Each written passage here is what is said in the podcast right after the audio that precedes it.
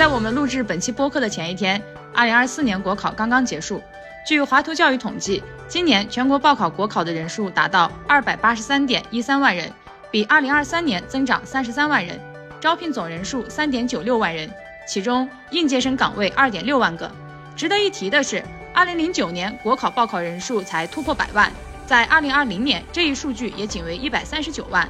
但近几年，越来越多的年轻人挤入考公、考编的队伍里，甚至有一些哈佛名校高材生也在卷街道的岗位。上岸好像几乎成为大家口中唯一的出路。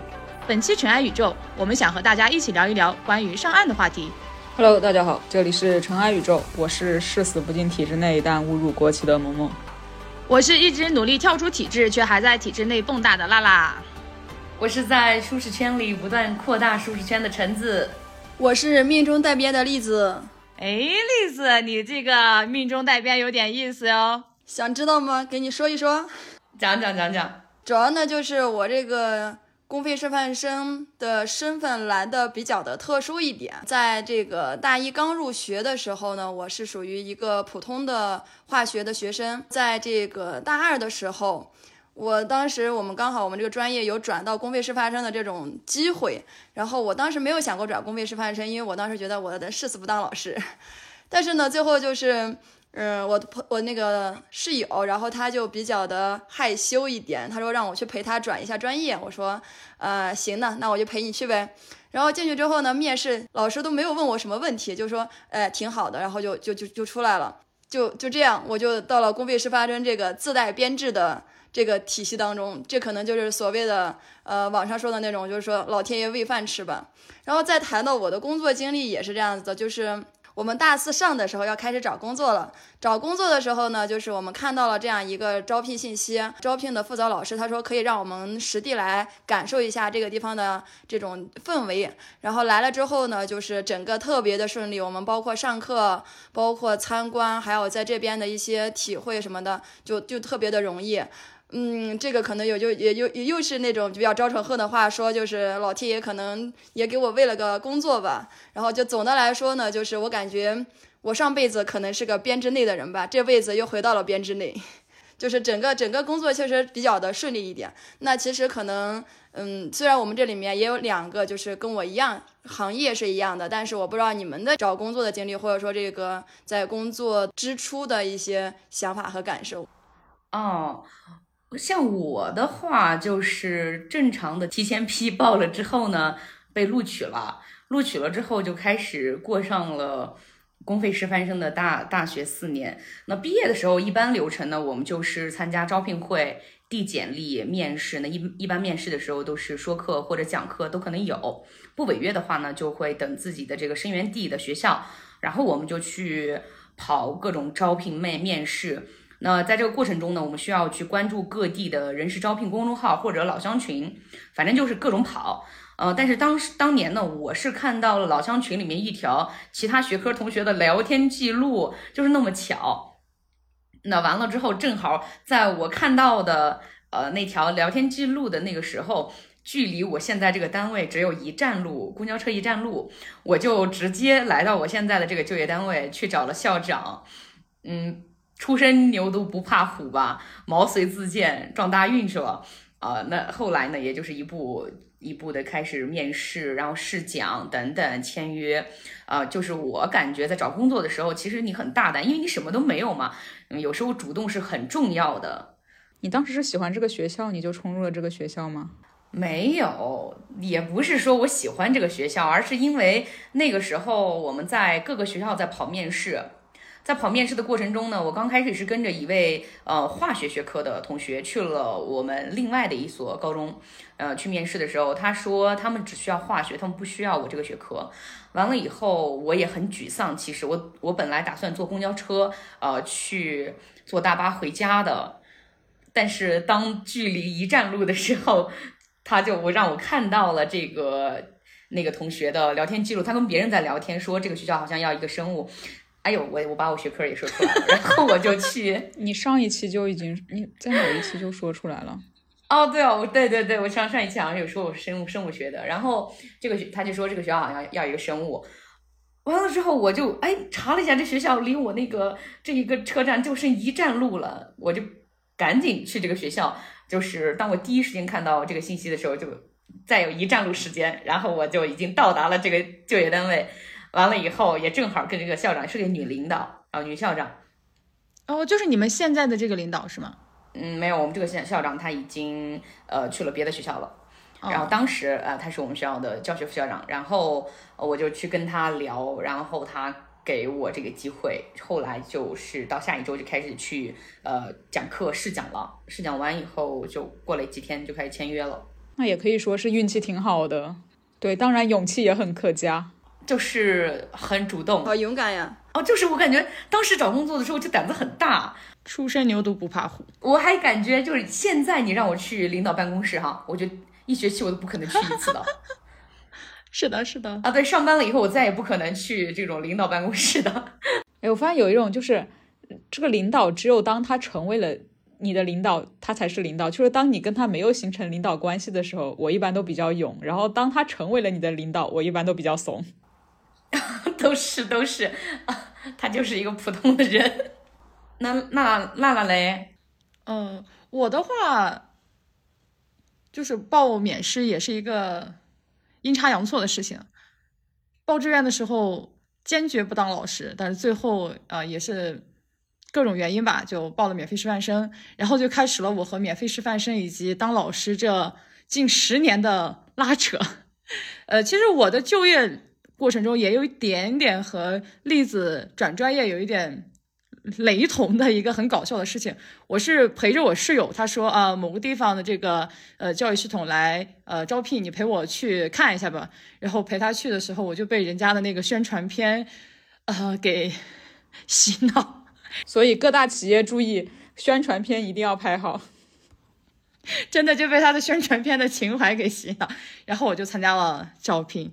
那我。当然，我的这个就是我和我室友一起通过了他的面试，啊，当时还有点有点着急了吧，有点心急了，就比较仓促就定了。所以其实我这儿还是想说一下，我觉得一个就是像橙子这样，一定要勇敢一点，要猛一点，就是有想去的学校还是要争取一下。我当时其实在这之前也有一个学校我想去的，呃，但我电话联系以后，人家说啊，我们今年不招免费师范生啊，我们今年都招研究生什么巴拉巴拉，那我就啊说算了嘛。后来这个就有点着急。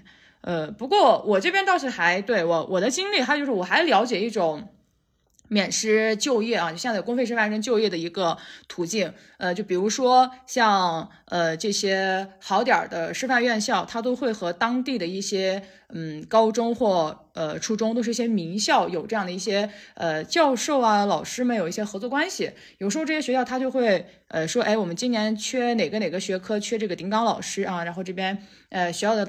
的学院的老师哈，或领导们能不能推荐个你们比较优秀的学生哈，来给我们顶个岗啊一类的。然后这种情况下，一般就会。都是那种比较优秀的哈，或者说呃和导师关系比较好的一些同学，就获得这个顶岗的这个机会。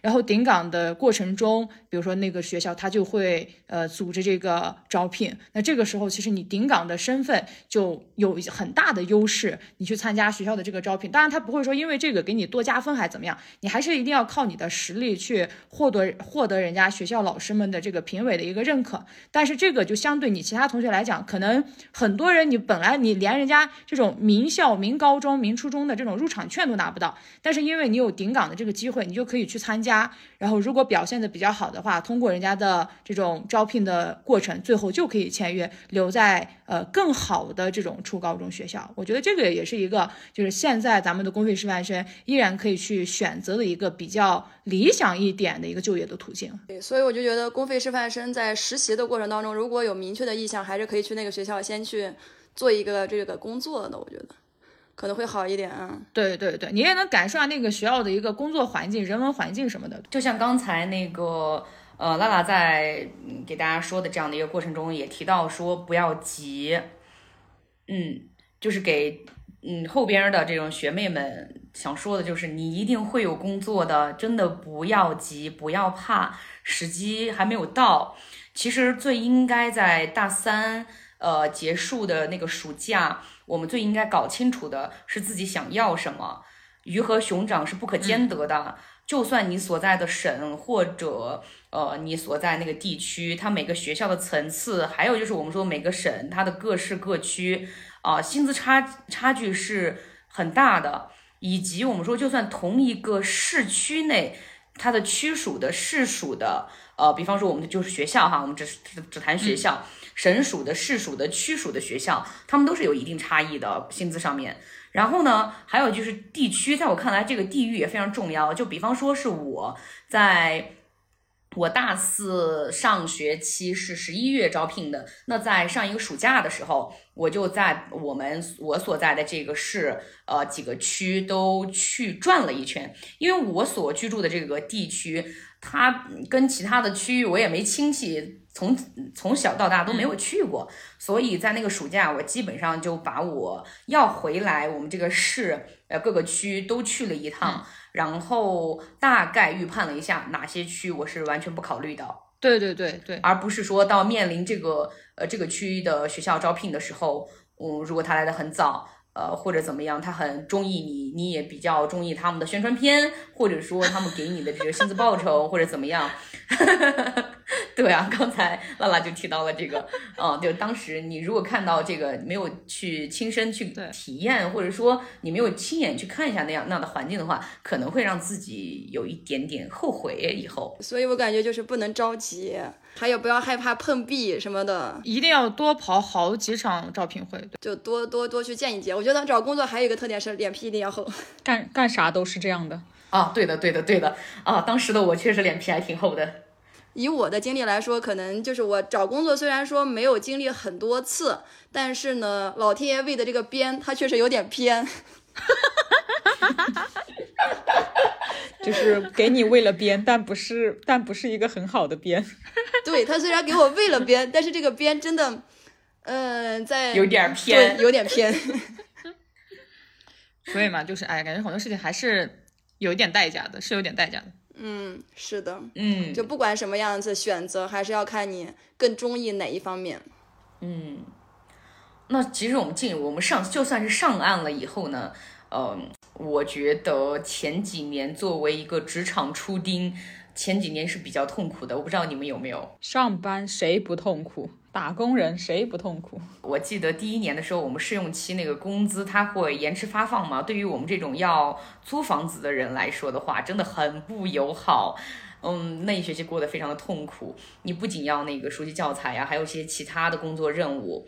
如果你呃，就是我们三个可能都有这样的经历啊，都成了班主任，那真的就没有什么个人生活可言了。但是说实话，就是越来越卷的这个社会环境下，嗯，初入职场的打工人其实都很累，不管是我们还是像萌萌这样的国企的呃初丁啊，刚入入职的时候都是这个样子。但是这个教学工作环境，以我的个性来说的话，适应起来困难度不是很高。就是在我现在的这样的一个工作环境里面，要用到高情商的场合不太多，所以这确实是对于上岸以后说上岸呃这种呃这个环境，就是以我们自己这样的一个教学环境来说的话，我觉得啊，这是一个很大的好处。其实我觉得教师还是一个挺好的岗位，就是在家长眼中哈，大家都觉得教师是一个非常好的岗位，然后大家也觉得就是教师可能会有三个月的带薪假期，非常幸福。哎，那你们有确确实实的放过三个月的假期吗？大家为什么在这一刻都是在笑？就是我们的这个笑声就说明了这个三个月的带薪假期是多么的 虚假。也不是虚假，就是可能大家的普遍认知吧。就是就是我今天坐出租车回来的时候，出租车司机也是这么说的。然后我也无力反驳，但是这个东西就是你没有在这个行业，你对于另外这个行业的话就是不了解吧，也就是说实话哈，我现在活到三十岁，我寒暑假还会有作业，我这真的从上学六年呃六岁开始上学吧，到现在三十岁了，我还在写寒暑假作业。是的，就是他给你放假的时间是明确的，比如说哪天到哪天是放假的，然后大家就会认为我们一定在放假，但实际情况我们不一定这个时间段内就一定是这种就是处于休息状态。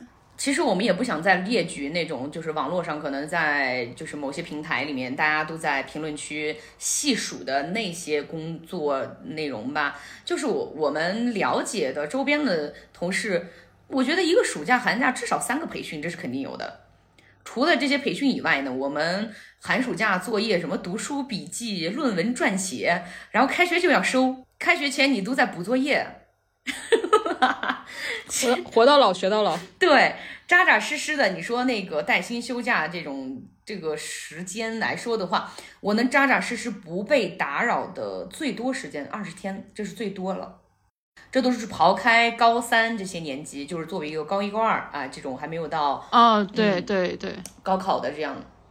我们还比较特殊，我们是属于那种寄宿制学校嘛，所以我们很多人都会在吐槽，说是我们的这个寒暑假的这些时间，就是拿学期内的这种命来换的。当然，对于我自己来说，我可能还有头发，我头发也没了。因为，那我不知道你们是就是时间是早几晚几？应该如果像我们，你不是班主任的话，不是班主任哦，我们是早八晚六，也就差不多是十个小时工作。嗯，因为我们寄宿制，他会上晚自习，晚自习晚的话，一般十一点或者到十一点半了。就是你比较惨的时候，比如说你早上七点二十要开始上早读，然后你今天恰好有晚自习，你就会到晚上十一点半，然后你第二天早上恰好又接了早读，就第二天早上又要七点二十。对，但我我还观察你们，你们单位他那个周六是一直要上课的。是的，太悲催了。嗯，就是几乎是单休嘛，也是。而且大家星期六下午放的还贼晚，我们就说你星期六下午能不能早一点？星期六下午一般的放的话也就六七点，像冬天的话六七点就已经完全黑了呀，就就晚上了嘛。对的，对的。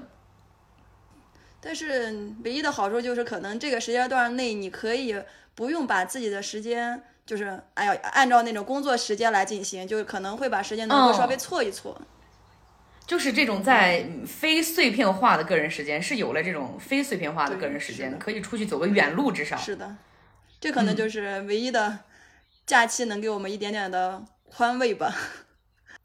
对，就是攒出了那么十天半个月啊，也还行。就我也还可以出去一下散散心，对吧？解救一下我被工作蹂躏的灵魂。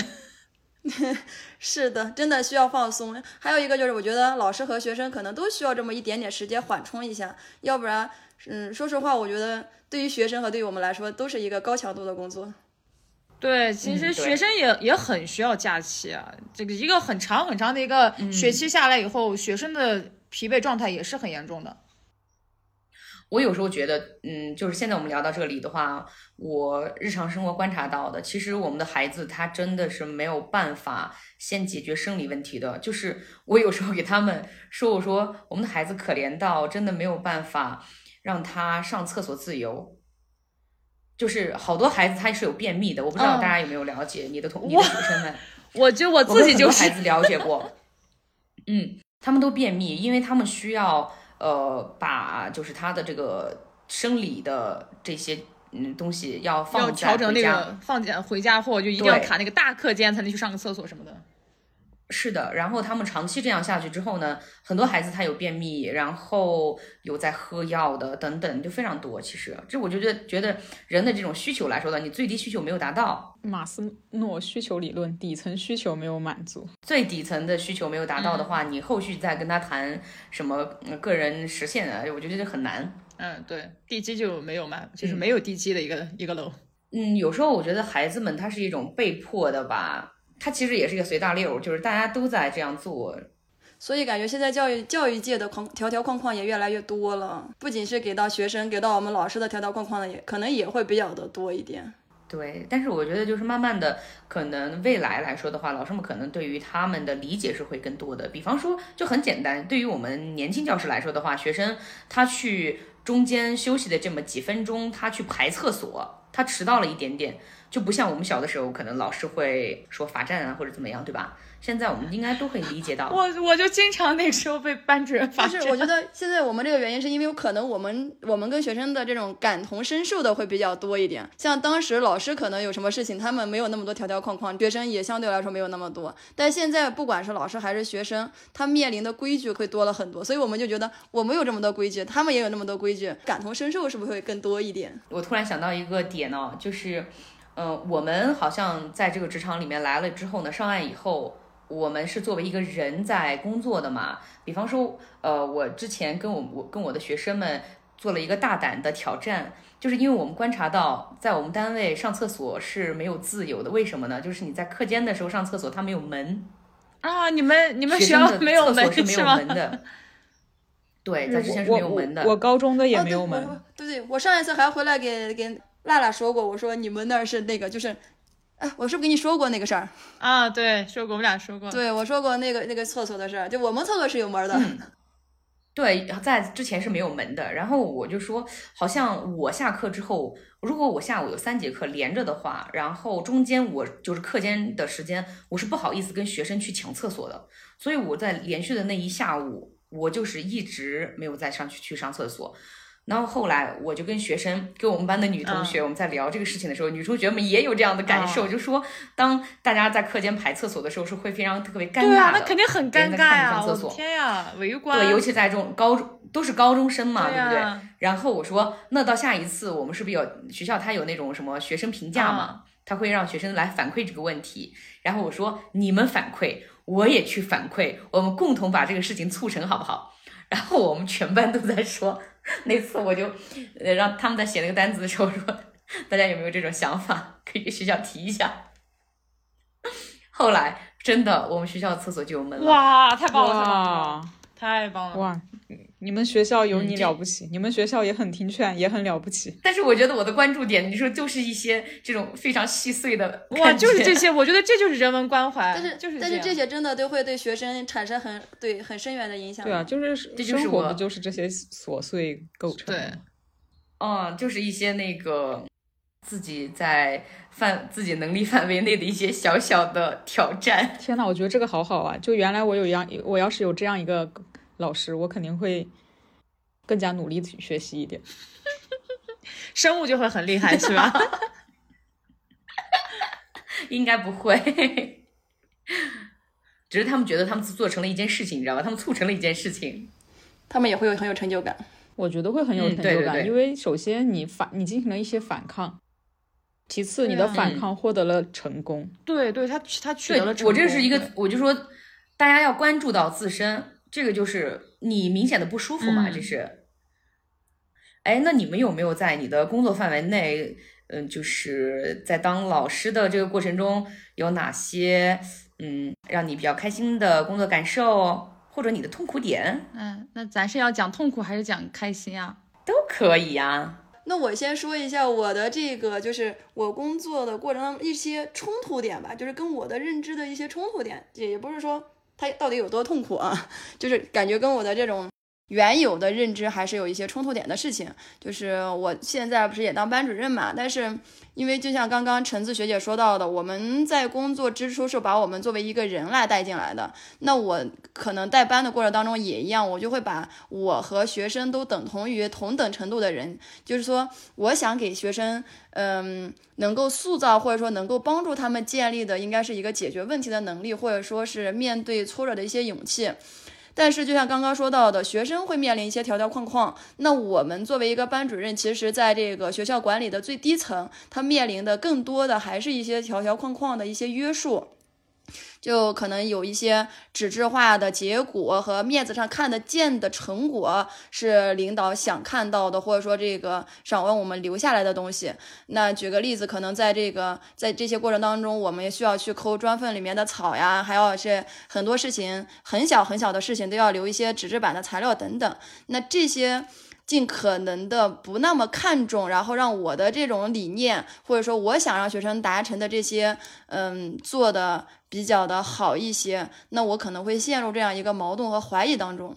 所以我现在就是，其实说实话，我当班主任已经两年，今今年是第三年的时间了。那我在这个方面的一些平衡还是很难去做到，所以我现在尽可能的做到，就是让一些不重要的事情给重要的事情让步，然后呢，也在让自己不那么去注重这个形式，去看学生内在的一些行为和一些这个呃责任感或者等等他的一个。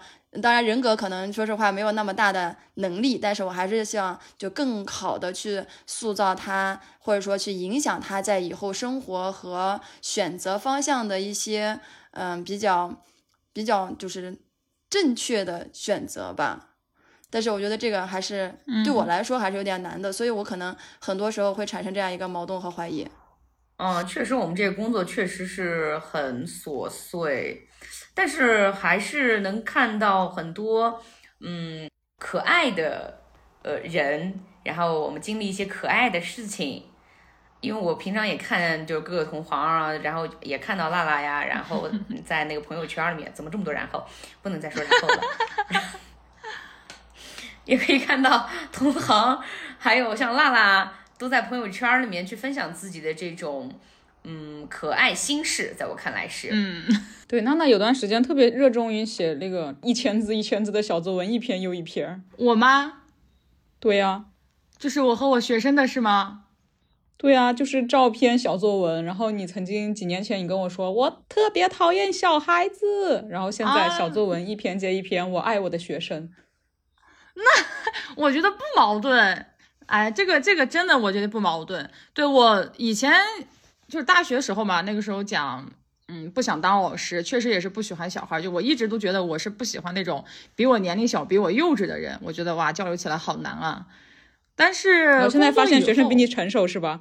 啊，你不要说的这么直白好吗？虽然好像就是这个样子，就是工作以后你会觉得，因为我大概采取的一个嗯思路和橙子呃例子，就是我们都很相似，就是我们都是把学生当做一个呃独立的个体的，然后高中生嘛，那就是十六岁到十八岁的这样一个走向成年的这样的一个个体对去看待的。嗯，还有一个我先我就给给大家也能感受一句话，就是我之前有一个在小学当老师的。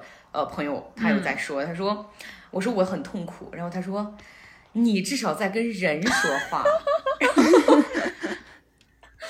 我当时就突然理解了啊，其实，呃，我们面对的学生他是高中生的话，还是比较容易沟通的。嗯，哦，那那那对，那其实现在跟这种就是呃十十六七岁的学生，应该也有挺多温暖幸福的时刻吧。嗯，有很多吧，有有有很多，真的有超多。我觉得尤其尤其是我的上一届学生，就是每每想起来，我觉得都会给人很多的温暖。嗯，上一届学生当时带他们高三的时候，刚好我正在做一段行政工作嘛，就是他给我带来了很大的个人精神和精力上的一种消耗。但是我就觉得每一次在遇到一些工作上的麻烦和呃，情绪上的低落的时候，当我走到我们班，走到班门口，进到教室里，我都能够感受到我们班学生，呃，给我的那种精神和活力上的一种支持。就是当时他们已经在高三备考那个阶段，就他们也知道我很忙，就会很注意去减少，呃，对我带来更多的工作压力。然后我记得很清楚，就有一次。他们其实没有闯很大的祸，就是啊，就是常规的跑操。但是那天跑的不好，刚好我应该是有一些嗯工作上的其他的一些压力吧，就是当时把我们班就训了一下。训了之后，哎，我觉得其实也有点发火，不太好。然后嗯，后来我就跟我们班长、体委都说了一下，我说哎，回去给大家说一下，其实也没大不了的事儿，怎么怎么。然后我们班很多小孩后来他们就都来找我，就说呃，老师对不起啊，然后给你添麻烦了，然后怎么怎么样。哇，我当时就觉得。就我的情绪的那种稳定度，有时候还不如这些十七八岁的小孩子。那个时候就感觉，因为我自己原来是一个非常急功近利、非常重视嗯名次、成绩、排名的这样一个人。但是在当班主任以后，我就认识到每一个人都是一个独立的个体。我不能要求每一个小孩，或者说要求这个班一定要在每一个事情、每一项比赛中一定要拿第一，还是怎么样？就是我们大家一起很努力的去做一个事情，这个这个东西它就已经是非常非常珍贵的回忆了。就现在我回想起来，并不是说啊我们班什么时候拿了个第一名一类的，就是我想到的那些都是我们全班在努力，比如说去演课本剧，然后演的全班都热泪盈眶，非常的激动的那些场景。然后包括他们二第一届学生嘛，二二年毕业以后，哇，当时那个六月份就又期待，我觉得哇，我终于带出来了一届学生，就看着他们长大的那个感觉，哇，就有点真的有点那种有点妈妈的感觉，就很神奇。但是同时又好失落呀，就是我觉得我长期的在这学校这在这个学校，甚至在这个工作的地方的一个情感上的牵绊，它突然间就没有了，就那段时间就超级超级失落。但是试了之后，然后七月份、八月份，他们陆续拿到了高考，呃，这个大高高校的大学的录取通知书，他们就回学校来找我玩。然后整个那个七八月份，二二年的七八月份那个夏天，我就是在和我的学生们一起过十八岁的毕业季。所以现在每一次想起来那个班，或者说想起当班主任的这样一个工作经历，我都会觉得有很多的爱和温暖，就满满的安全感的那种感觉。嗯，他们说那个班主任的第一届就是白月光。其实，其实他们也有很多就是做的不好的，然后招你生气的，给你带来很多麻烦的事情。但是你现在想就想到的，哇，都是啊，好可爱呀，就那种。但确实也是你年龄差最小的一届，这是实话。对，而且就是你刚刚从学校毕业，就是你也是刚刚脱离这个学生身份，你也是可能也孩子是对你可能也在学生跟这个打工人之间的一个交界线上。对他们，他们就是就是前面例子有讲到，我们刚工作的时候，还有一种学生思维去应对这个职场，然后恰好这个时候你带一个班儿，刚好这些孩子他们就是学生思维，就是你们的那个沟通，我觉得就是很容易达到同虽然还是。差了，对对，虽然差了几岁，但是还是很容易达到同频。就是我能够理解他，他们也能够理解我，就是相处起来哇，真的好舒服。而且还没有对比，就是你没你们不会拿出了一句经典名言：上一届学生怎么怎么了？因为你们没有这一届。我我对，我现在就开始了，已经。但是我说实话，到我现在，我已经是呃打工人，已经满六年的这样子的呃深深度打工人了。嗯，但是每一届都比上一届差。哎，我现在也有这个感受经典哎。经典名言又出来了。你们是我带过最差的一届。我现在是确实有这么一个感受，我就是觉得好像没有下限，一届不如一届，这个能说吗？可以啊，就是学生一届不如一届。那为什么会这样呢？但实际上确实是一届不如一届吗？还是？对，就我们目前的，比如我们工作了六你年你好，你好，你没有一丝犹豫，一个对，我们就已经带了两届学生了呀，就那个对比特别特别明显。我是觉得是我们对于这个学科，或者说你对于嗯，在这个职场环境里面待的时间久了之后，你看，就是你看你看的东西太好的多了，嗯，然后嗯人就变苛刻了。你说的有道理哦。刚进入职场就没有那种感受啊。我我说我就说你说的特别有道理，我好像对上一届学生和对现在学生，我的那个包容度就不一样。嗯，要自我反思一下。不要反思了，也可能是你的最后一嗯届了。所以我们在这样的一个教学环境里面，在这个教学环境里面，其实有痛苦，也有这种非常美好的温暖，体验。，对对，和幸福。嗯，所以我们觉得就是跟学生的相处，他比较真诚，我们至少还会保留一份孩子气在身上。想聊一聊不真诚的吗？那我就想知道萌萌她这种就是全全成人的这样的一个职场环境，全成人，全成人，对，全不成人啊，这这个全成人是吧？我弄了半天，全成人。我这个全成我这。个就复杂啦，都是一些老油条，可难对付了。讲一讲。嗯，而且就是不同层次的人吧，对，而且其实我们可能行业原因，我们这个行业挺多中年男人的。哇，我非常讨厌中年男人。哦，是我这两天就是家里面装修也一直在接触，而且中年男人更多可能会和那两个字儿挂上钩。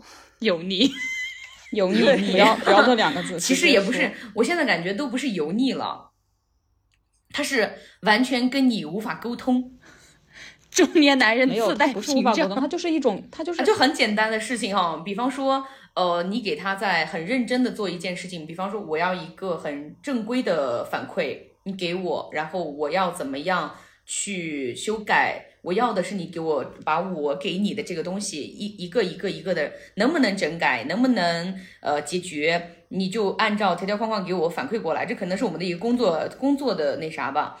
但是他们好像不能接受这个，没有，是因为中年男人大部分都是爹味，爹、啊，有一点爹就是有控制的感觉，对，爹不容你就不喜对他发欢你起挑衅。那个忤逆他，不不允许不按他的那个思路来做事。爹就是这样就是爹位，我觉得是他觉得他都对，对，是的爹就是这样的，觉得只有自己最厉害。嗯，是。哎，那萌萌，你这个在国有企业。那我其实我现在都不知道国有企业，比如说我平常听到的什么，嗯，国企啊、央企啊，就是我都不知道哪个是更更高阶的，就是它这个管理层级上面，我都不太了解这些东西。就是因为我们是在这种教育系统嘛。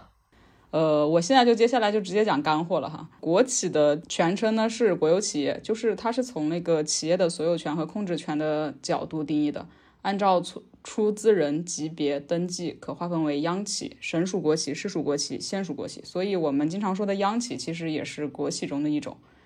然后怎么进入国企呢？第一个就是校招了，校招校招比较容易，尤其是央企更加容易。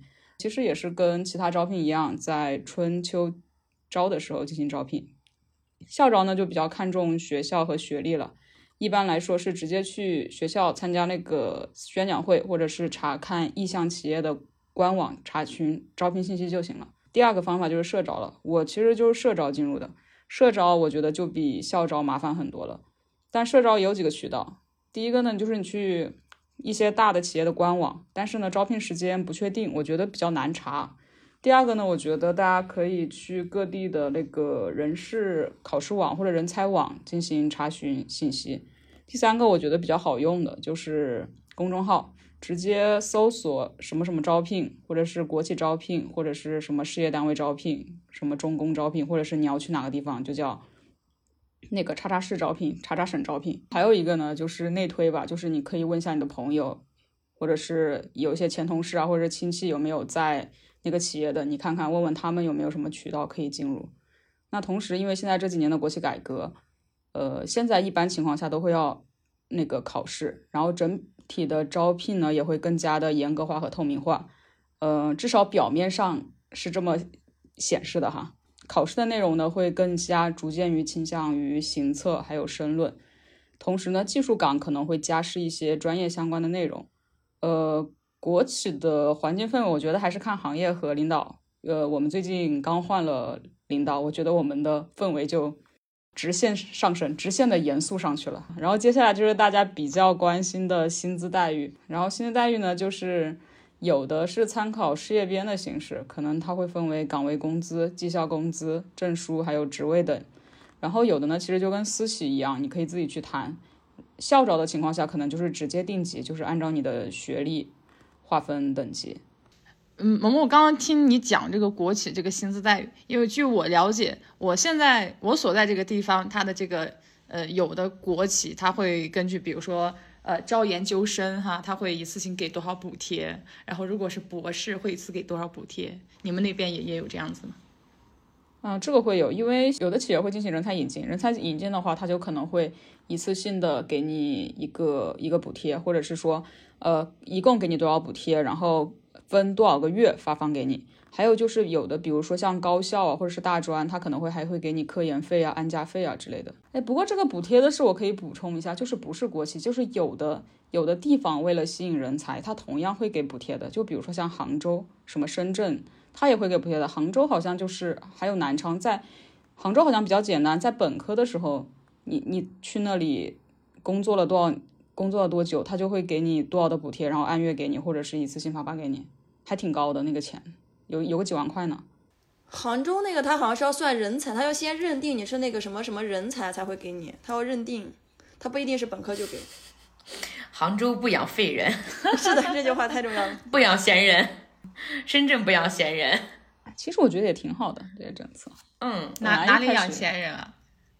哪里养闲人？哪个企业养闲人？对啊，哪里养闲人啊？没有，我们企业还是养了一点。那我觉得我们也养了一点吧，我们也有吧。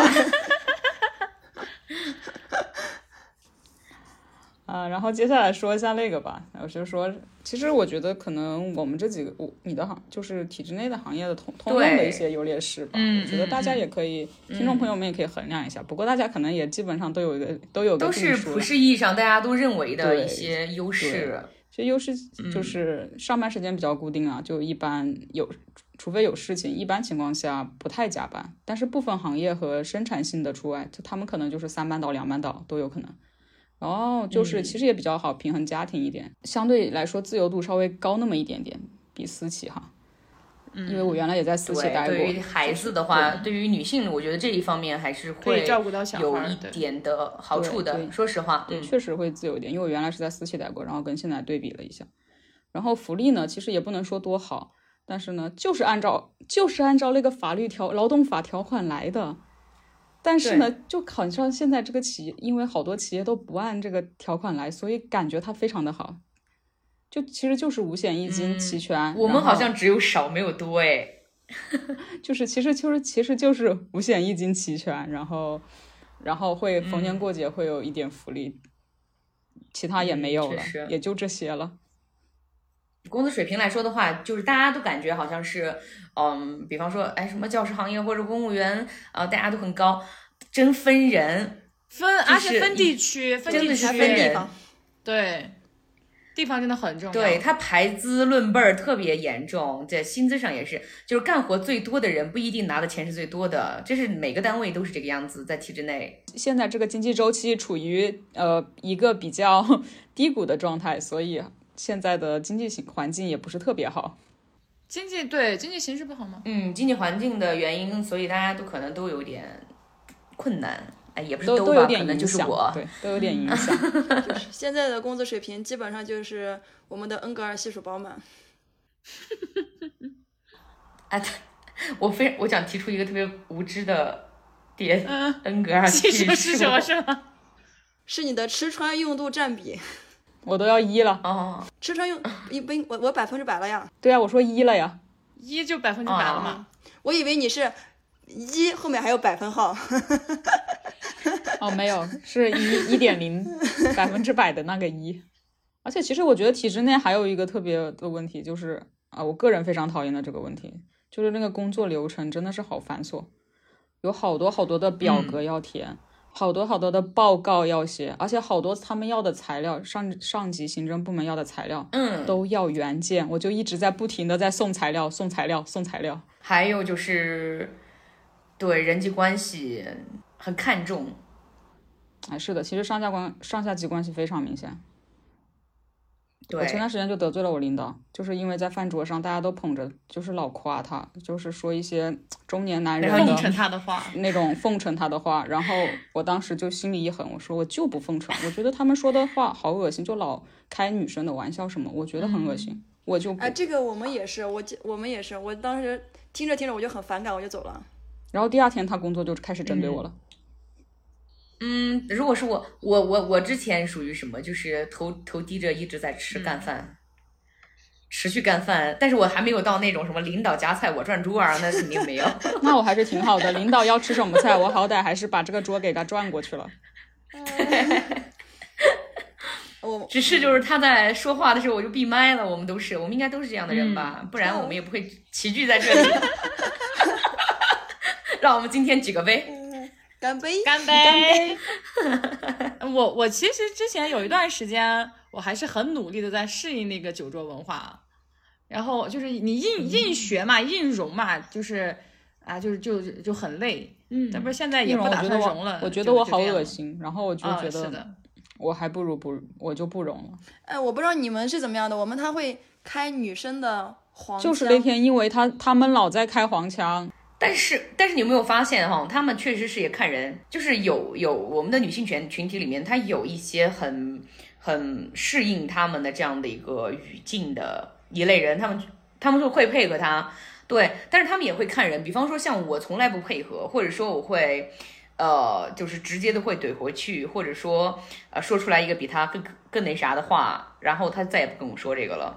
嗯我们我们都好像就是像我们这个年龄辈儿的没有被就开过，但是他们会开稍微大一点儿的，可能就是结完婚生完孩子的这些人，他们但是他们会当着我们的面说呀，就还是会当着我们的面。对，就是我们会在然场后，然后在办在办公室还总说，哎呀，小孩儿他们都在呢，啊就不能怎么怎么的哎呦，我这种话说出来的时候，我每次都觉得，我就每次直接说，我说，啊，我都这么大的人了，没事儿。主要是那天他们都直接在饭桌上聊器官了，真的是有点恶心，我就不想搭理他们。所以嗯，有人的地方就有江湖，江湖里面可能就有浊气吧。哇，总结的太精辟了，真的是。对，真的，但是但是很难融入中年男人的江湖。啊不想融进去。他们他们戾戾气太重。然后现在是不是就相当于，比如说就要我们就要开山立派，重新弄一个我们的江湖，对不对？所以，所以我们四个团结了一下嘛，希望其他的女性也团结一下嘛，团结起来。嗯，我一直觉得女性是是很团结的群体。嗯，那其实我觉得我们在这儿聊了半天啊，就是好像一直在说老师们的事儿，然后还有就是萌萌的国企，但其实呃还有一些其他的岗位，他们也都是体制内。对，所以就是我们为了让听众朋友们了解更多体制内岸上的故事，邀请了几位不同岗位的岸上人士来分享一下他们的经历。然后第一位呢是刚入职不久的选调生，有点期待哦。亲爱的朋友们，你们好，我是陆爷，这是我自己的一个昵称。我目前呢是在江西省上饶市从事公务员工作。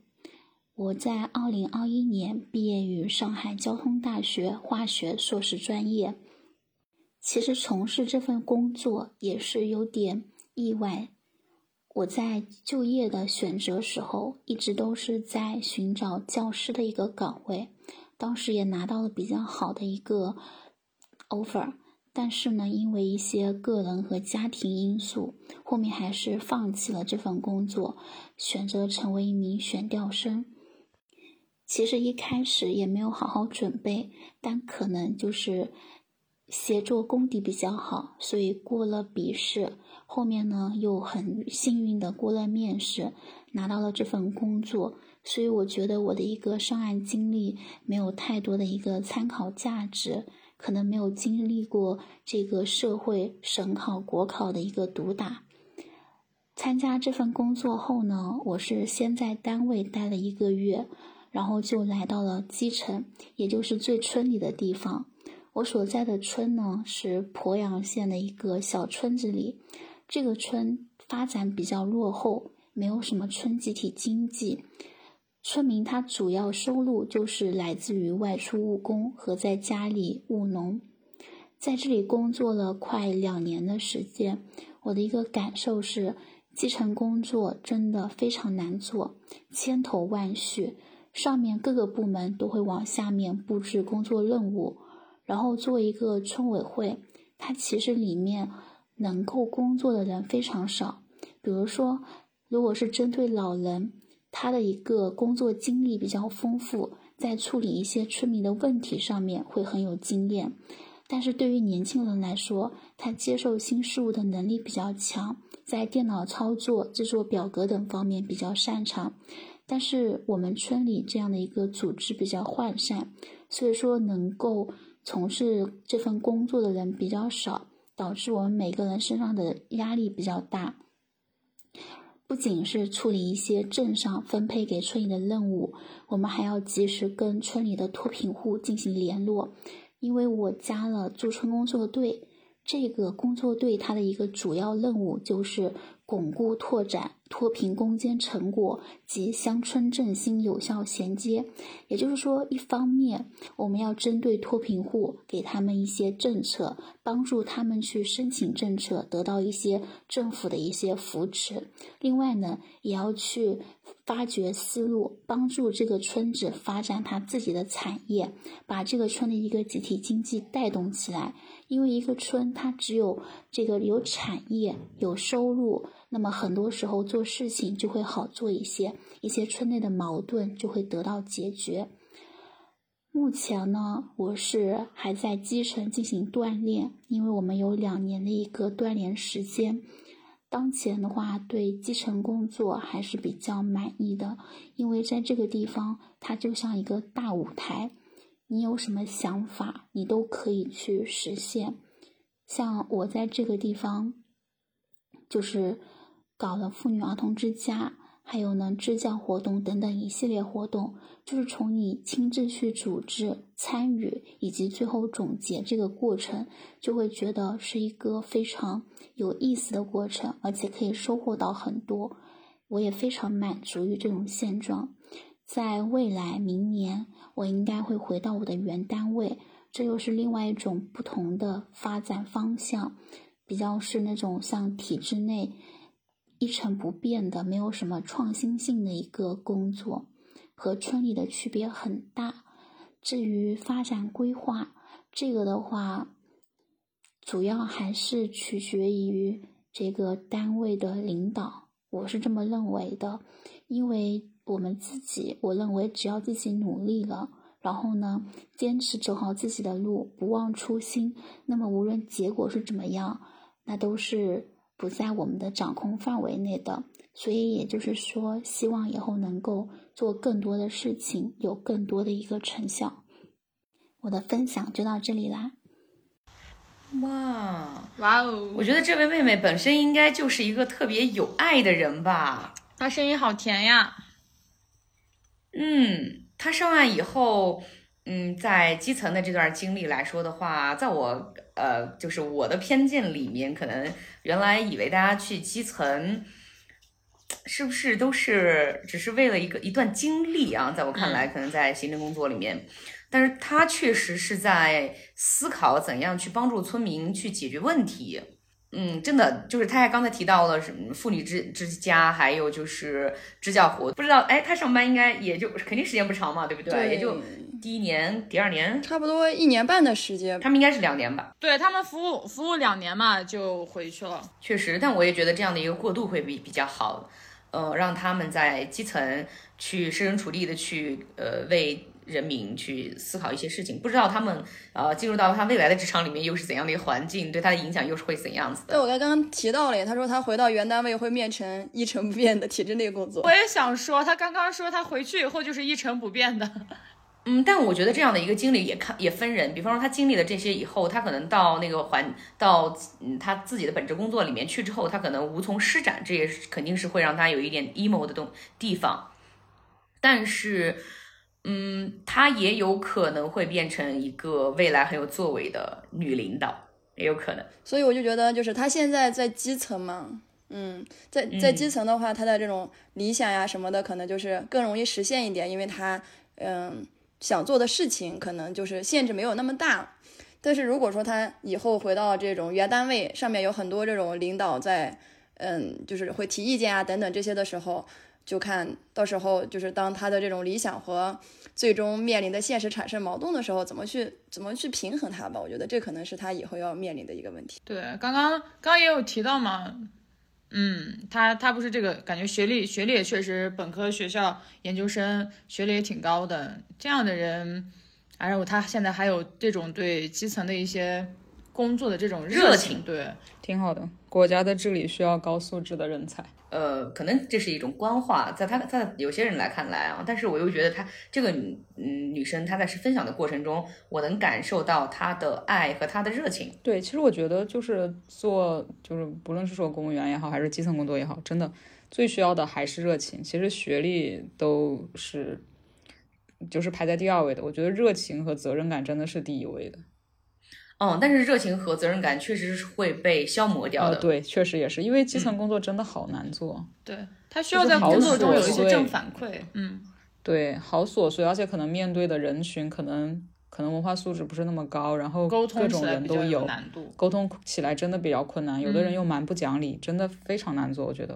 而且我觉得他能在一嗯年多的时间里能保持这份热情，也挺厉害的。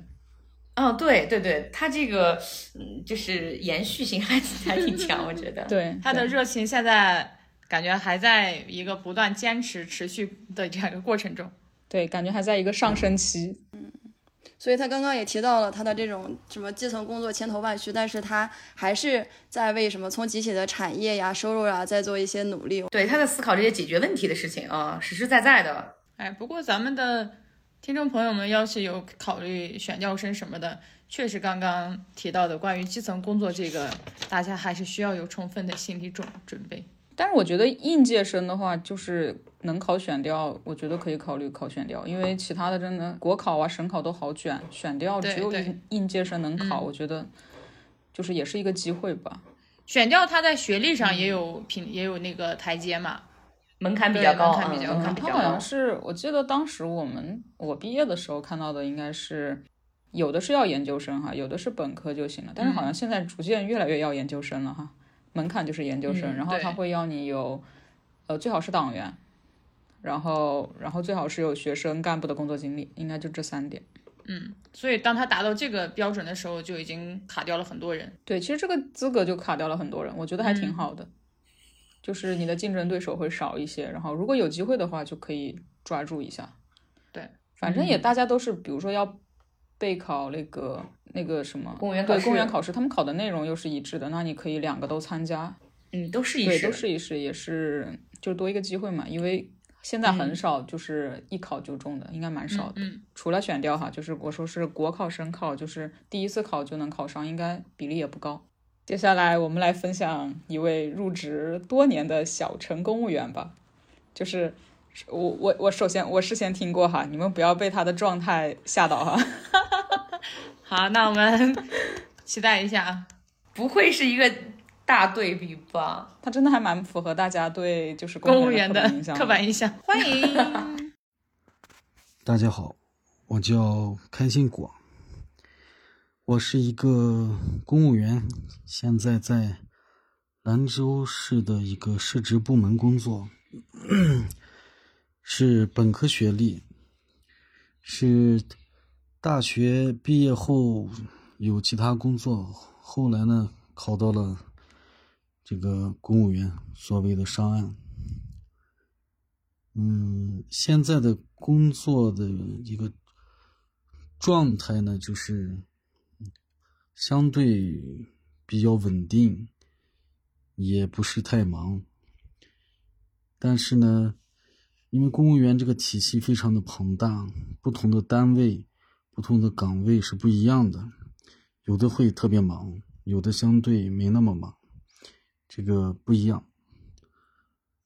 哦，说到现在的这个状态呢，就是相对还好。公务员毕竟铁饭碗嘛，压力不是那么大。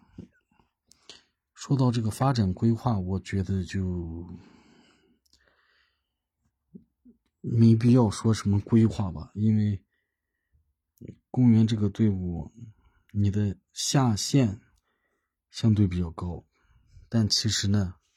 上限也不高，哦，你不可能当到省部级或者说国家级的领导嘛，你的出身就已经决定了你在这个路上能走多远，所以你的规划你想的是非常的长远，但其实呢，道阻且长吧，也许你的上限天花板就是一个正科，这是你。没办法改变的，但是这都不重要嘛。嗯，你只要把你的生活、家庭能兼顾到，去其实已经非常不错了。好，谢谢。我全哇全想笑。他叫开心果，对他，他第一句出来，我也是，他竟然叫开心果，他一点都不开心。他听上去他听上去好不开心。开心果大哥，听起来没有那么开心，对，他的声音里面透着好多无奈呀，感觉。疲惫感。对，我就觉得露着无奈透露着一些大家对这个行 这个岗位的刻板印象。真的是。嗯，但他那句也不是太忙，然后我心生羡慕我。也是，我当时眼睛一放光，但是他的语气里面又透着这种感觉，对工作我是内容还是工作体会的这种很无奈或者是吗通透，已经通很通透了。没有，在我看来是通透。，对，你看来是无奈，我看到的是通透。我我也觉得他比较通透。你看他都有提到什么，也不需要什么规划，对吧？反正最高天花板也是个正科什么的。哎，这句话真的很经典，嗯我发现了，太太厉害了，真。的无数的公务员真的很经典真的真的无数的人的顶峰就是政科。就是说说说看明白一点，就是说通透嘛。然后你就是说的现实一点，就感觉他自己对于自己的升迁之路也是，就要么就是他很很不在意这些事情，要么就感觉还是挺无望的。这个就感觉就像普通人可能要进入体制内的话。就就就要实现的话，就是普通人啊，不是说什么呃官二代呀，或者说自己前程前面有路的这种。那作为一个官一代，啊，也不是官一代啊，体制一代。作为一个体制一代来说的话，你要在体制内实现你的理想，或者说要更高的去走的话，真的可能很需要一个伯乐。但是体制内往往进来的更多的可能就是呃千里马，所以我就觉得进入体制内的话，你看重它的稳重，可能就要稳定，看重它的稳定，可能就需要接受它带来的枷锁。这是我觉得，就是从他的这种投稿当中，我能感受到的一些信息。但其实我觉得，我觉得说句实在话，现在大家就为什么这个考公热潮这么热，然后也不是说想当官吧，也不是想当官啊，就是因为这个经济环境不稳定，大家只是想打一份工而已。对对，这一份工比较稳定而已。对，如果这份工也不是太忙，而且他还能保一个下线，对不对？相对比较相对比较体面的社会身份、社会地位，那其实就。很好的一个选择，就是在可能在小县城的话，相对来说会好一点。不过它是兰州市里的，市内的话，是不是还是整个经济压力还是蛮大的呀？可能对于那种就是在三四线城市里面，他说他是一个也不太忙的公务员的话，我觉得，呃，而且是省会城市的话，那我在我看来，他的这份工作对于他的正常生活还是有保障的，对吧？嗯，有非常好的保障吧，在我看来。那就说明体制内的工作的稳定性还是挺稳定的。那公务员肯定是最稳定的呀，因为如果连公务员都要下岗了，那这个这个咱这个是吧，也也也差不多了。而且 风雨飘摇，而且他公务员还有一个很大的优势，就是在婚恋市场的优越性嘛，是不是？那可太优越了，尤其是。你们也很优越呀，就是我感觉我们这边男公务员极喜欢配女教师，是吗？我们这边还蛮喜欢，我身边还蛮少的。就是感觉体制内的男生一般都就是父母都喜欢配一个就是教师，女女生的话一般喜欢找一个教师给他们进行相亲。就觉得这样的话，小孩的教育能够保障，然后老师呢，啊，又有寒暑假，又有周末，就觉得啊，还可以照顾到家里。嗯，可能在男性他的实际的这种角度考虑的话，哇，男性公务员可不要太抢手，在在婚恋市场上。嗯，但现在，但现在我感觉哈，比方说，我不知道你们是怎么样子，在我们单位，我观察到的就是四十岁以上的。女教师可能在曾经她的这种婚恋市场的这种匹配上面，基本上也就是刚才大家的这种普遍认知。但是现在我们年轻一代的里边，大家的这种婚配的他这种对象的工作来说的话，确实丰富度变变多了，多元化了。哎，我们这边可能是由于这个地方受限，人员受限，我们的女教师配的比较多的是国企和军属。嗯，这个问题咱们可以在小镇青年那一期里好好展开聊一聊。我这边说的婚恋市场都是就是父母辈的眼中的市场哈，嗯，不是我的视角哈。啊，那我我以上发言也不是我自己的视角，对，都是父母以父辈、父辈、母辈的呃父父母辈的视角，以及男性的立场的视角。对，就是我还是觉得大家就是自由择偶嘛，就是自己找嘛。找不找也都无所谓，找怎么样子也是你自己说了算。哎，他不就是个公务员嘛，对不对？但是如果在普世意义上的这样的女性，她进入到体制内的话。呃，比较怎么说呢？就是为什么这个问题都要去问女性？你如何平衡家庭？她为什么不问男的，对吧？对，这个真的是没有办法。但是确实是事实，就是他更容易平衡家庭和工作吧？对，这应该也是体制内的稳定性一个体现。哎，那你你们说这个稳定到底，它真的稳定吗？是如何的一种稳定法？还是说它它到底是展现在哪方面的稳定？我前段时间就是我听到的一个播客，里面有谈到说，这个现在就是考公热呀什么的，现在大家都在图稳定，就是这个稳定的理解。但是到现在，比如说我最近的想法是，这个稳定一定是要稳在你自己的个人能力上，而不是说这个体制的稳定，它稳定吗？也说不上，以后稳不稳定？所以说我们只能看到现在它是稳定的，但是能让你这个人最稳定的，仍然是你。呃，在面对未来的风险的时候的你的能力，对，还是自己的内核。呃，除了内核以外，确实是技能。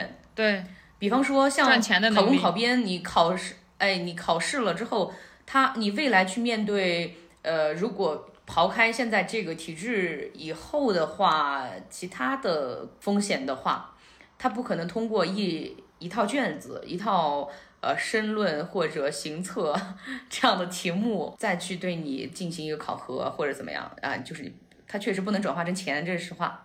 你说这种稳定是不是就是那个就是父父辈啊？他们可能经历过国企香港潮或者是一些其他的经济危机之类的一些是那个周期，然后可能是不是跟当时的那个情况相比，体制内相对来说确实好像不会丢工作，确实会相对来说呃会更有保障一点。是这样。因为就是体制内也有一个鄙视链嘛，对吧？公务员在最顶端嘛，一般就是国企就是对吧，在 后面嘛，然后中间就是什么事业编一类的嘛。嗯，人这分三六九等，对吧？他就是在一些比如说突然的情况下，能够至少保证最基本的生活保障嘛。但其实现在科技发展也很快呀，改革开放也不过那么几十年而已啊。嗯，变化非常的。巨大，对，而且现在你看印度的崛起多迅速啊，你都没有跟上印度的发展。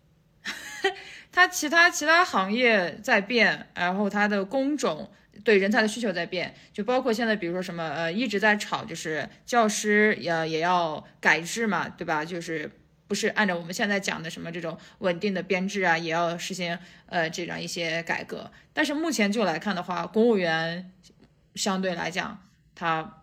暂时是不可能，就说提出像这样的一种改制的呀。首先，国企它本身就是企业，它改变，它根据那个经济周期的发展或者行业的变迁，它非常容易改变。然后又是教师，教师他没办法，他肯定是一看着人口来的。你的你现在的新那个出生率在下降，那自然而然的以后的学生会越来越少，那肯定需要面临这个需求。但是我觉得公务员可能他不直接创造价值，他不创造直接价值，他其实是主要提供。我个人认为哈，他本质上还是提供一些服务的。对，所以他而且对，他是对整个的，就是整个的人口或者是一些各个方面进行一些服务以及统计，然后呃，甚至是为这个国家的一些决策提供一些服务和管理的。所以说，这个人中国人还是在的嘛，然后整个。那个国家还是要管理的嘛，所以我觉得公务员对国公务员进行大改，应该应该可能性不是很大。对，就是他们的稳定度来说的话，要比我们的要高。所以说，就是在目前我在这个行行业，我会有危机感。我不知道其他的同行有没有，就是。嗯，身边的就是同行，大家都特特别爱说一句话，说，哎，我除了干这个，我出去以后我能干什么？这个是大家可能都在心里面能感受到的这种危机感吧。那我其实也挺有危机感的，就是其实我觉得，它可能相对来说是一份更稳定一点的工作，对自己的个人提升来说，确实我觉得有点限制，没什么用，有点路走窄了的感觉。可不，越走越窄。嗯，就是自己还是要有那种自我觉醒吧，就是你在。呃，平常觉察到自己好像越来越局限的时候，或者说越来越受到身边的人的这种影响的时候，嗯，能够自自己在大脑里面去解离这样子自己的状态，或者说跟其他人的这种影响下你的改变，把它解离出来。如果你想要变成他那样的人，或者说想要变成。呃，你自己看到，或者说你目前能沉进去了这这样的状态，你可能就这样走了。如果说它不是你想要的最初的那种样子的话，那解离出来之后，自己是要进行调整的。就像我们在坐在这里聊这些，我们也是在解离，是吧？嗯，就是在解离，因为你在做出一定的挣扎和改变。对，而且其实人在一个岗位或者是一个。工作干的干久了之后，你会产生一些熟练感，但同时你也会产生一些厌恶感。你可能会追求一些新事物的那个刺激，或者是一些新事物的想法。舒适圈如果待的久了之后，它也不一定让你感觉到舒适了。所以说，嗯，我之前我的 title 里面我谈到说，我是在舒适圈里面不断在扩大舒适圈的橙子，就是这个意思。我们在长久的待在一个舒适圈里之后呢？就像那个沙发，你坐着坐着坐着坐着，它可能那个弹簧哎硌到你了，也有这样的一些感受。所以说你需要去把这个沙发拓宽一点，你可以换个位置，但是你还是在这沙发上。所以说，就是沙发坐久了会陷进去。嗯，所以就可以换个其他的在旁边的这样的一个位置去坐一坐。都在沙发上，所以说在尽可能的呃在舒适圈里面，或者说我们在这个体制内，呃尽可能的做一些让自己呃心理或者是你的经济哎、经济有改善的这样的一些小小小的改变。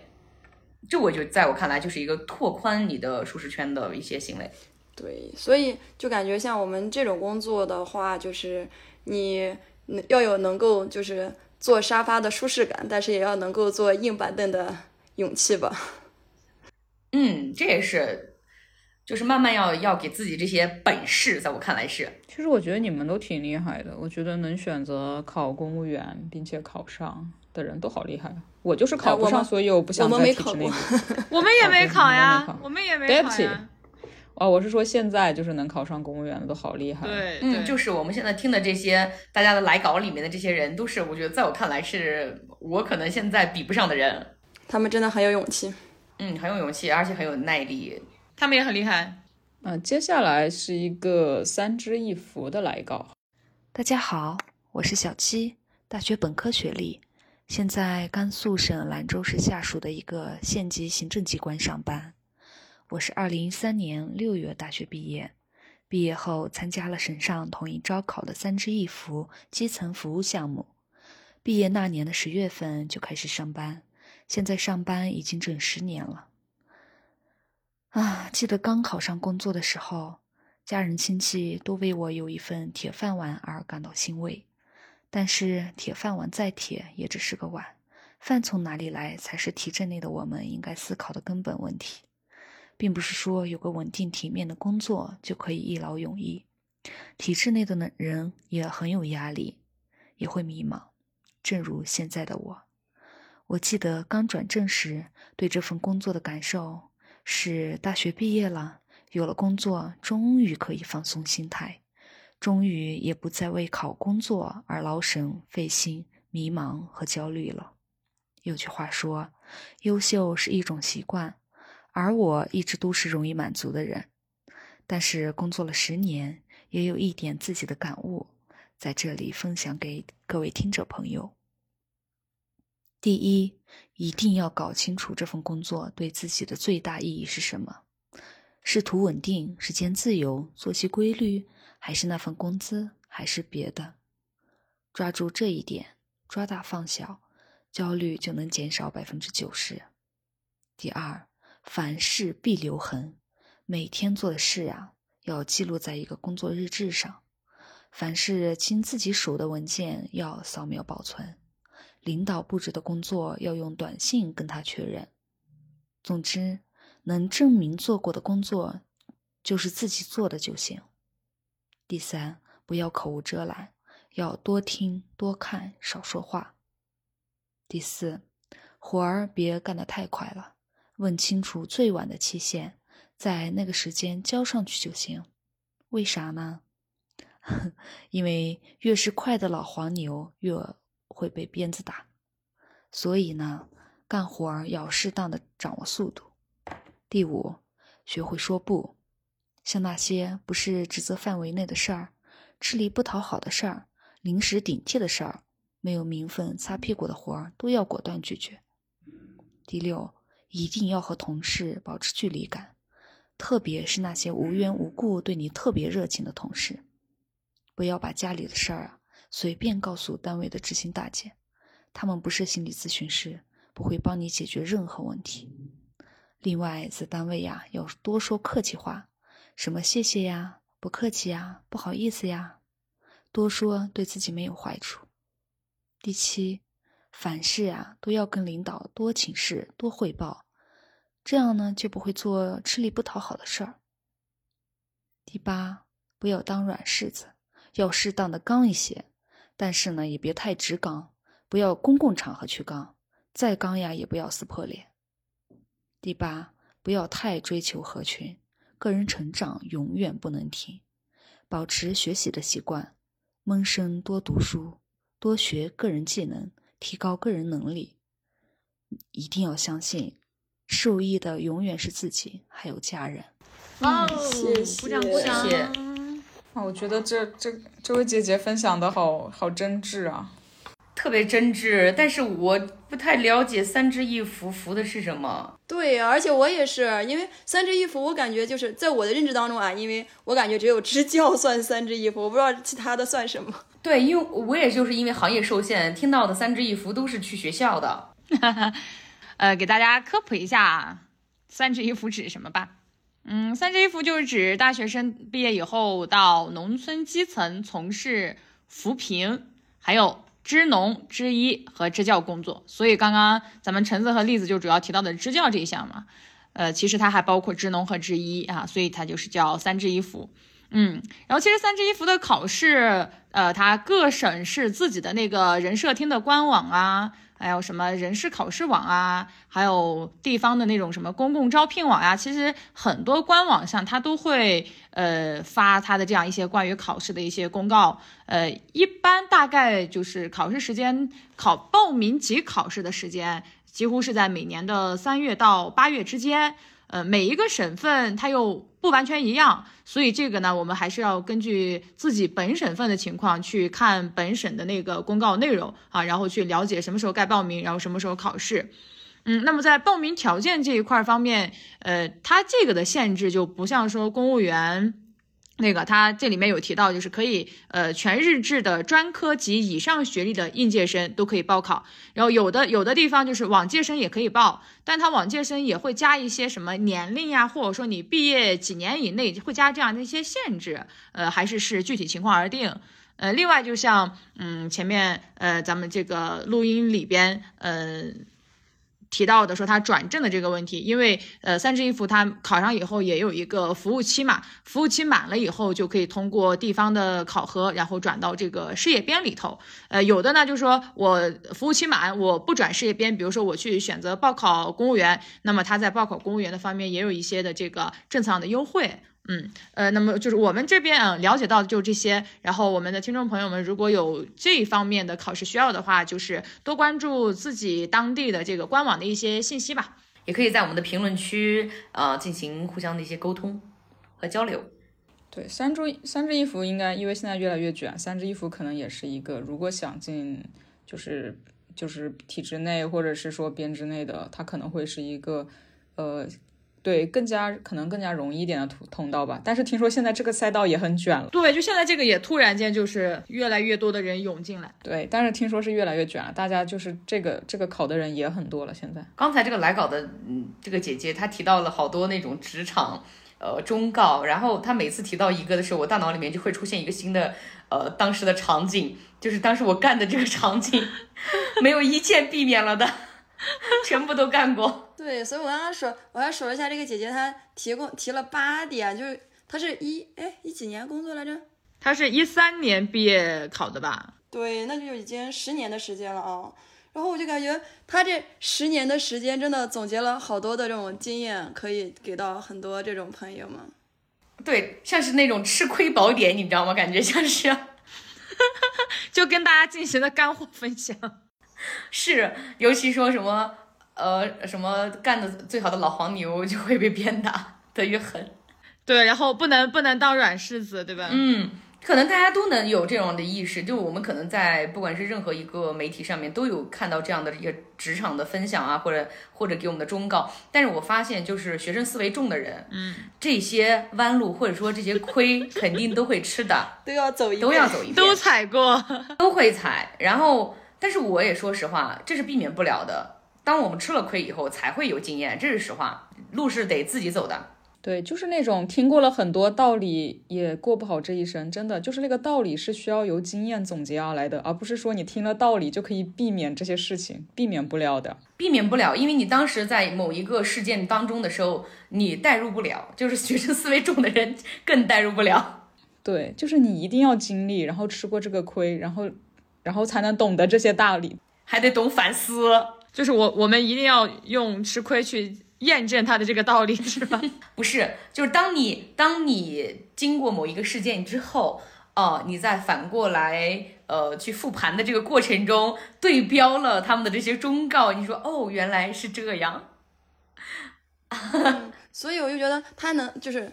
从一个就是他能总结八点嘛，我觉得从一个侧面来说的话，就刚刚我们说过的，就是你要有经验教训，你可能先走过这些路，那他可能在这十年里面是不是也走过的弯路有点多？对，走了很多路，然后才能给到我们这样一个忠告。但是我就觉得他还有一点就很好的是，他虽然给我们说了这么多的经验规律，他也可能真的很吃过很多亏啊。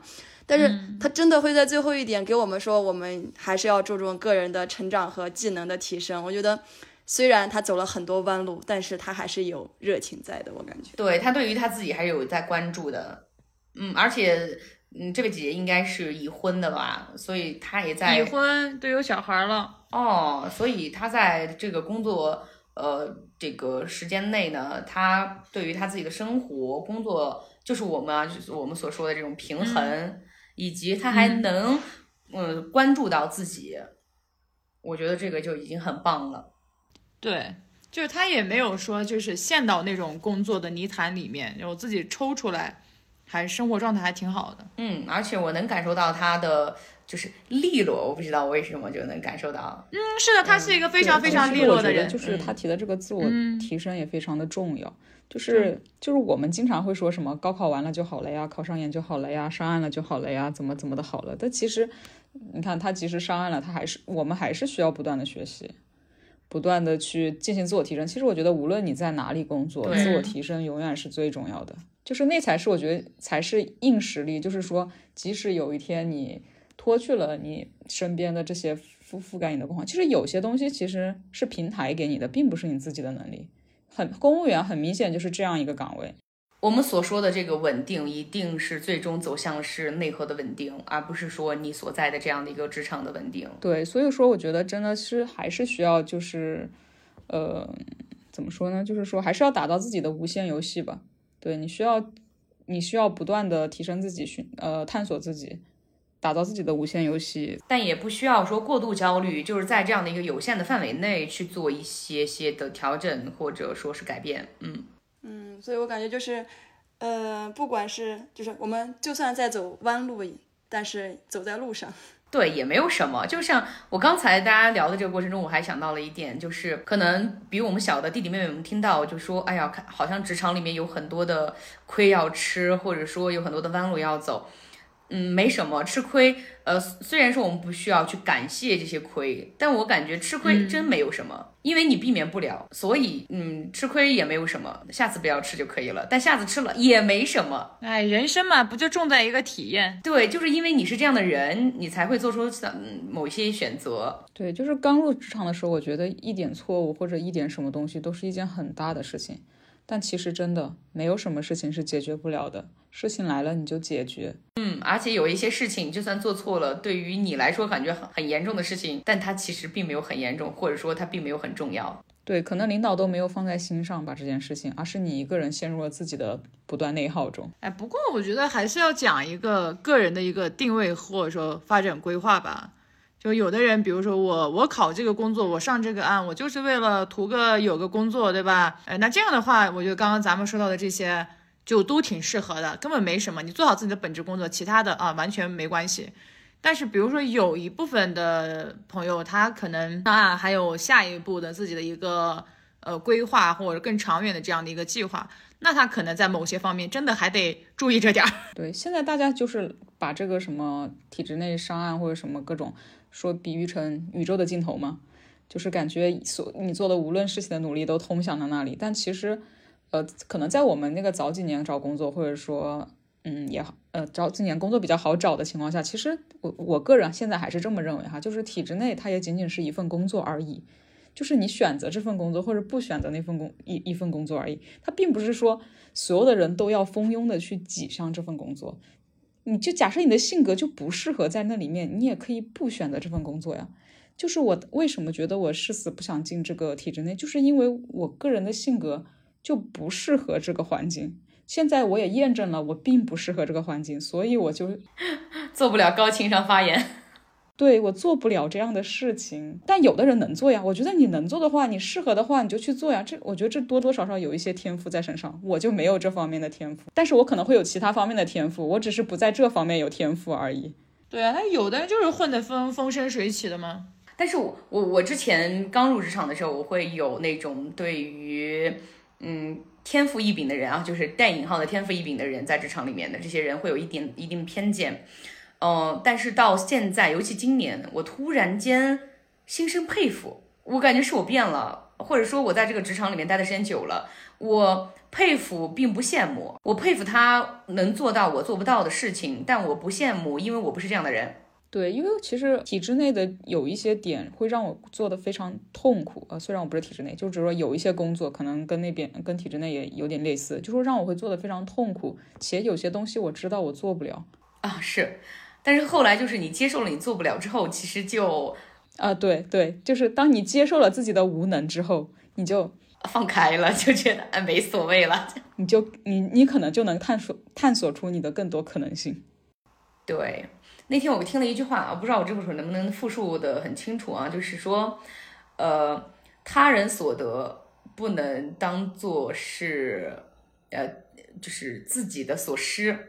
啊哦，我我能理解这句话的意思，自己所失，哎，反正就差不多差不多这样的一个话吧，就是在体制内里面还是蛮适配的。比方说，我们可以看到高情商的人，他可能在呃我们这个职场里面混的，就是我们所谓的混得很好。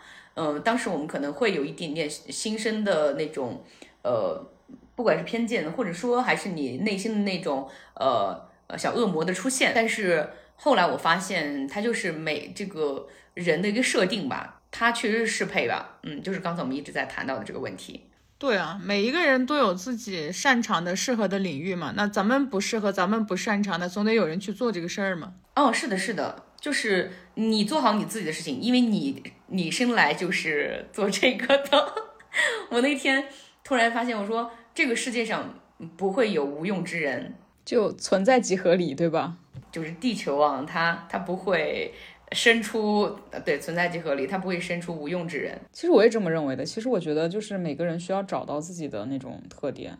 就其实现在现在很火的那个什么性格测试也是，其实也是采用一种方式来判判定你是一个怎样性格的人嘛。哦，擅长什么方面？但是我觉得其实人我们也需要更多的就是自我探寻，就不要说大家都觉得在走这条路，你就往这条路上走。当然大家都走的路肯定是最安全、最保险的一条路，对。但是有可能你真的不适合这条路。做决定的时候，不要去盲目，不要就是说大家好像都在海里要上岸，我就一定要上岸或者怎么样的。我就觉得我们今天的一些分享，或者说是，嗯，朋友的一些来稿也好，都是在告诉大家，岸上的生活里面其实也有坎坷的。虽然海里面可能有海啸，但是岸上也是会有风暴的。就是做决定的时候，还是根据自己的呃这个内心或者根据自己的想法去做，相对来说。是遵循自己的一个决定。嗯，那如果有再来的一次的机一次的机会的话，你们都还会选择现在的工作吗？但是听下来以后，感觉我们几个人，嗯，四分之二二分之一，哦，就是你会不会选择现在的工作，或者你有没有那种从小的梦想想要去实现的？有没有更好的选择想要尝试的？我觉得我还会成为体制内的人，为什么呢？因为我是命中带编的人。对，我是命中带编的人。嗯，虽然有点玩笑啊，但是我就觉得，可能我的生命如果再来一次的话，我可能还是会遵循这个生命的发展轨迹吧。因为我是一个，嗯，在农村出生的孩子，就是说，如果我回到当前当年那个时代，我很难去。把我的思想高度提高到 现在这么高，就是大概率我可能还是会在当年的那个医生和教师之间做选择嘛，因为当时报志愿的时候很多就是医生和老师。那如果在医生和老师之间的话，我觉得我可能还是会选择教师。但是如果抛开老天爷给我未编这个事情的话，我觉得我可能会选择成为一个地质或者是一个工科类的工作者。我觉得我对这个还蛮有兴趣的。也可能会成为一个脱发的码农，但是现在虽然没有成为码农，但是我 还不如去做一个脱发的码农。你们有着共同的结结局都是一样的，对，至少他钱多是吧？嗯，所以我就觉得，对于这种，嗯，现在来说的话，我觉得相比于我之前的经历来说，我可能。嗯，思想的开放程度和接纳程度会比之前高了很多。再一个就是说，有了对于我自身来说，相比于当初有了更多的可能性，那我就可能不再纠结于当时的那个选择是什么，那就往后的路继续走得更宽一点，然后更久一点吧。哎呀，我觉得刚刚橙子本来问到的是重新做一次选择怎么选，然后他 Q 到了小时候的梦想，我那一秒就有点难过。你小时候想干什么？啊，其实小梦想没有实现吗？小时候小时候的没有小时候的梦想就很天马行空嘛。中国好声音，我给你拍 拍过来了，就已经。有有一次那天干嘛就和萌萌聊到，我说我说我其实以前就一直想干嘛来着，我想做那种明星的经纪人，就不知道为什么，我就以前就我也就就有哎，这种我这两天都在对。想考那个经纪人的那个 证呢。要不你们明明年约一波，五月份还是几月份考？报名费四百块，那就花这四百块嘛。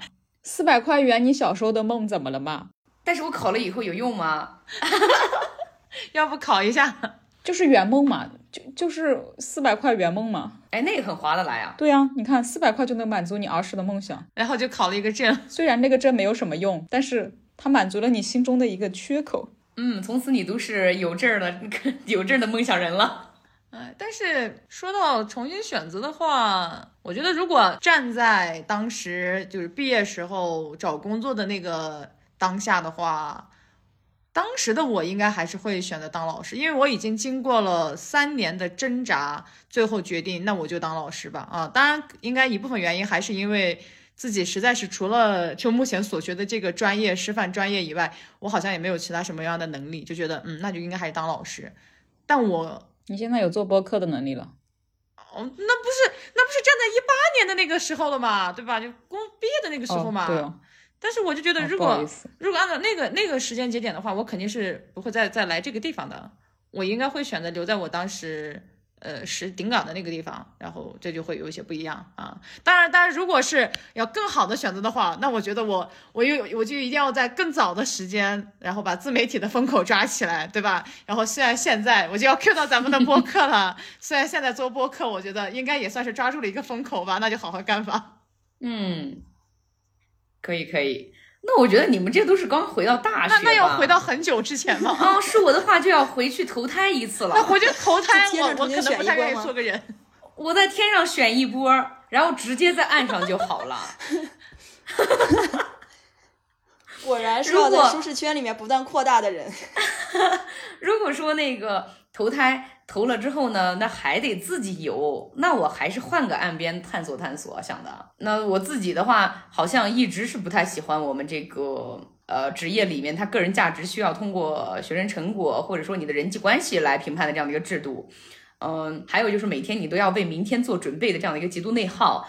呃，所以活到现在，那么我身边的人呢，他们都在已经养小孩了，我还在慢慢探索我自己，所以坐在这里跟你们在聊天儿。还在做播客，还在聊播客，对，哦，慢慢的我发现我自己可能更适合做偏向于自我创造的艺术类相关工作，或者如果有那种体验各种工作的工作的话，那不就什么美食博主、探店什么的吗？这种哎，也不是啊，它局限于你看美食博主，它局限于说，哎，我只做探探店，只吃饭。演员姐，演员演员，我跟你们说，我的很大的一个，我我人生的很大的一个理想，哎，也不是理想吧，算是那种，呃，就是计划，哎，小计划。我想去横店当一天群演，当明星不要，你快，我我的我的经纪人梦想就在那一天实现了。我只是想去当个群演。你当什么经纪人？你在想什么啊？姐，你多高啊？你身高？幺六五，他们要多少？你了解过吗？我只记得我的身高是不配的，对，我的身高应该是不配的，我记得我幺六零好像是不配，应该是幺六五，那我也不还是幺六三来着啊，？幺六三我就配了。嗯，没事儿。现在我做不了做不了丫鬟，到我以后我就去做那种 在街口跟跟那个村口的大姨们在那聊天的那种群演。对你家长我家短，在那儿指手画脚。